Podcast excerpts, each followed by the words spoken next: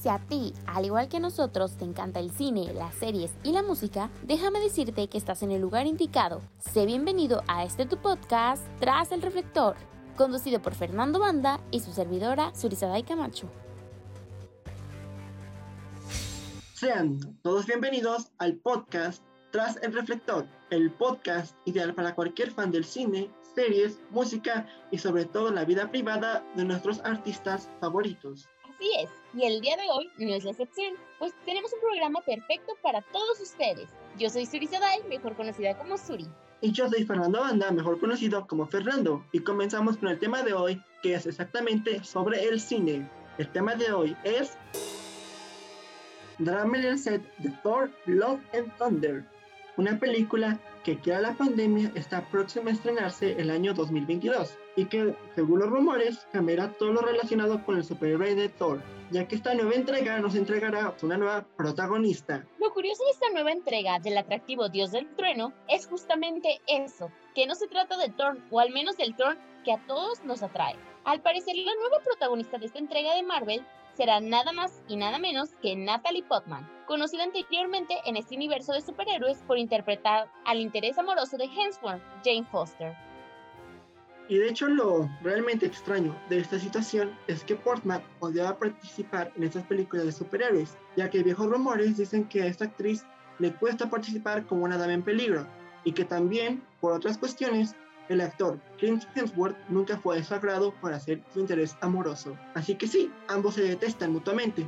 Y si no nos creen, busquen las fotos en el set de esta película, donde ya la reconocida actriz se le ve alejada de los demás integrantes de su reparto. Y esto de inicio solo era un simple rumor, pero cuando se supo que la actriz fue recasteada en varias escenas por la misma esposa del actor, todo rumor terminó siendo verdad.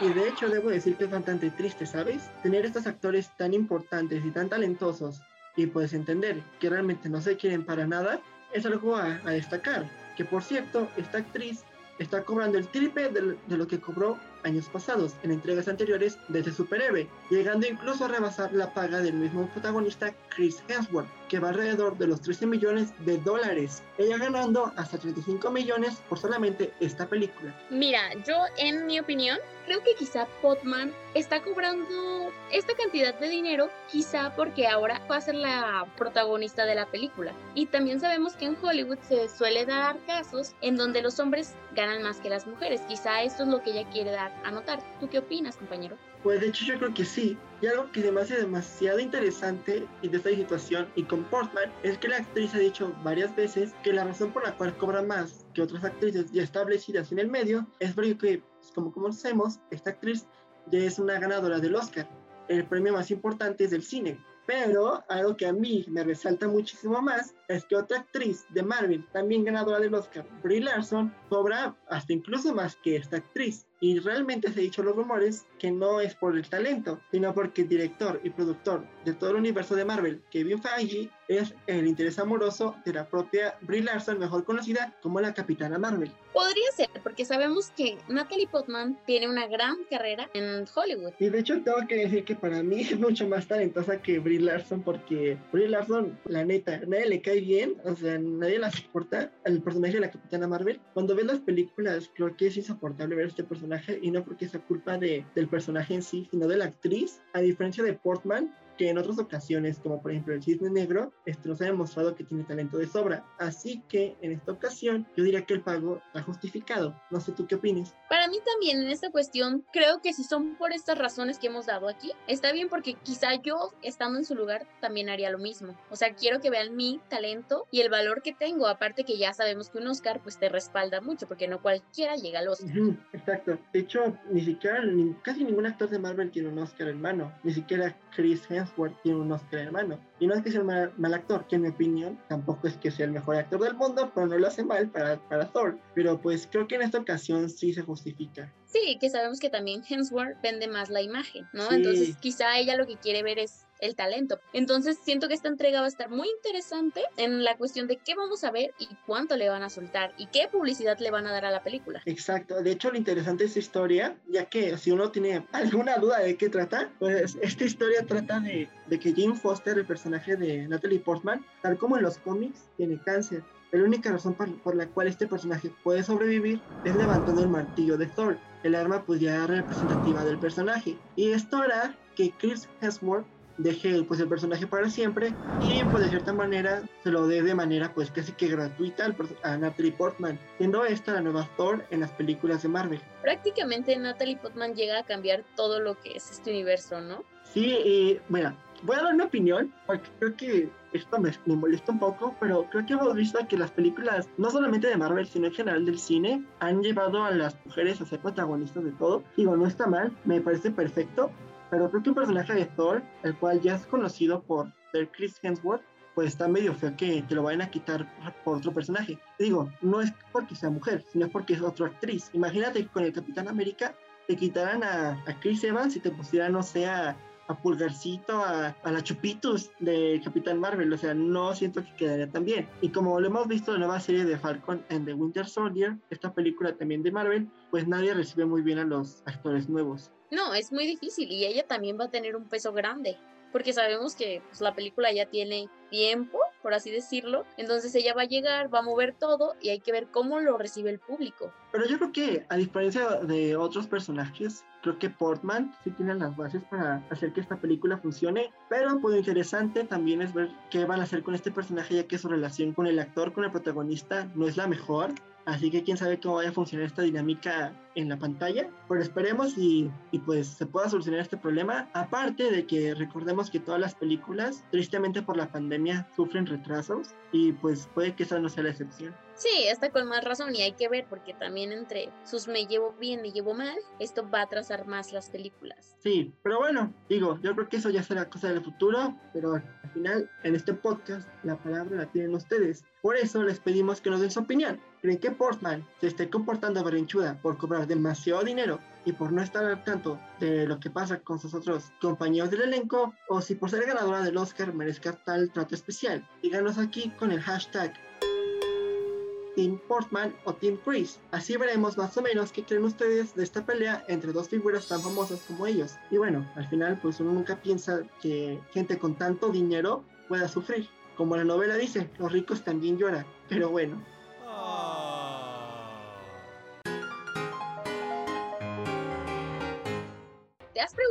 Qué sucede detrás del rodaje de una película? Si es así, prepárate para conocer los siguientes datos curiosos sobre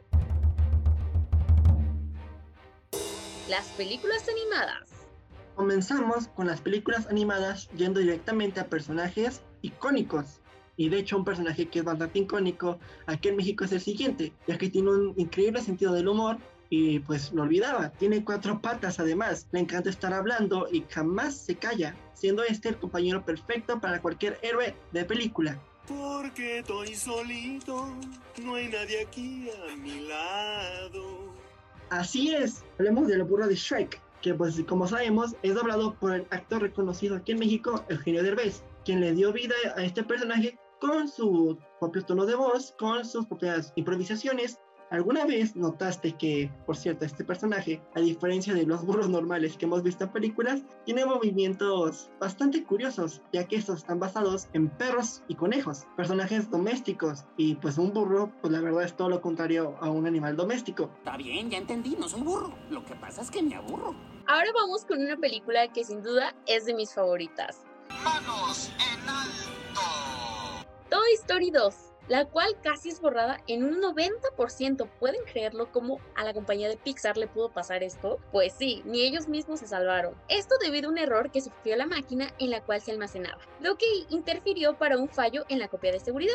Pero afortunadamente la directora técnica fue lista y respaldó los documentos, por lo que gracias a ella fue posible restaurar todo lo grabado y es así que ahora tenemos hasta la cuarta entrega.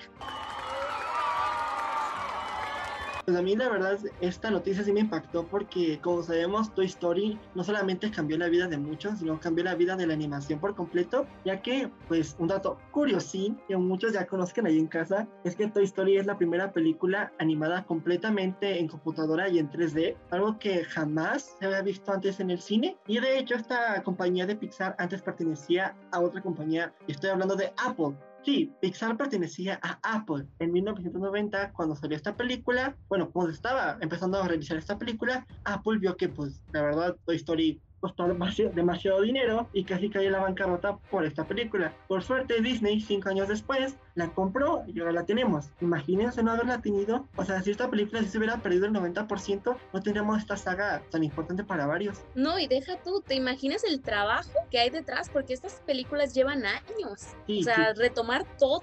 Sí, de hecho, no cabe duda que el trabajo de un animador de películas animadas es bastante difícil y pues además conlleva mucho tiempo, como tú dices, literalmente, de hecho, algo curioso de un, de un detrás de cámaras de la película Frozen 2 que nos relata cómo se creó esta película, ves cómo los storyboards, que literalmente son los personajes que vemos en pantalla, pero planos, y hecho a, lápiz y papel, están quietos, no se mueven para nada. Y de este storyboard tan simple van avanzando. Y no solamente es un storyboard una escena y ya, son como un storyboard de cada movimiento del personaje. Pero pues la verdad es que está bastante interesante y pues uno jamás pensaría que esto pudiera llegar a, ser tan impactante. Incluso una película que llegó después, más para estos años. Y bueno, habla de la película de Up, donde los animadores tuvieron que pues hacer un, un de la casa de, del personaje principal, Carl. Hola, buenas tardes. Mi nombre es Roser y soy un guía explorador. Cada globo de, de esta película se hizo pues uno por uno, llegando hasta un total de 10.297 globos. O sea, casi nada, ¿eh? Una cosita de nada y pues no costó, no costó ni dos varos.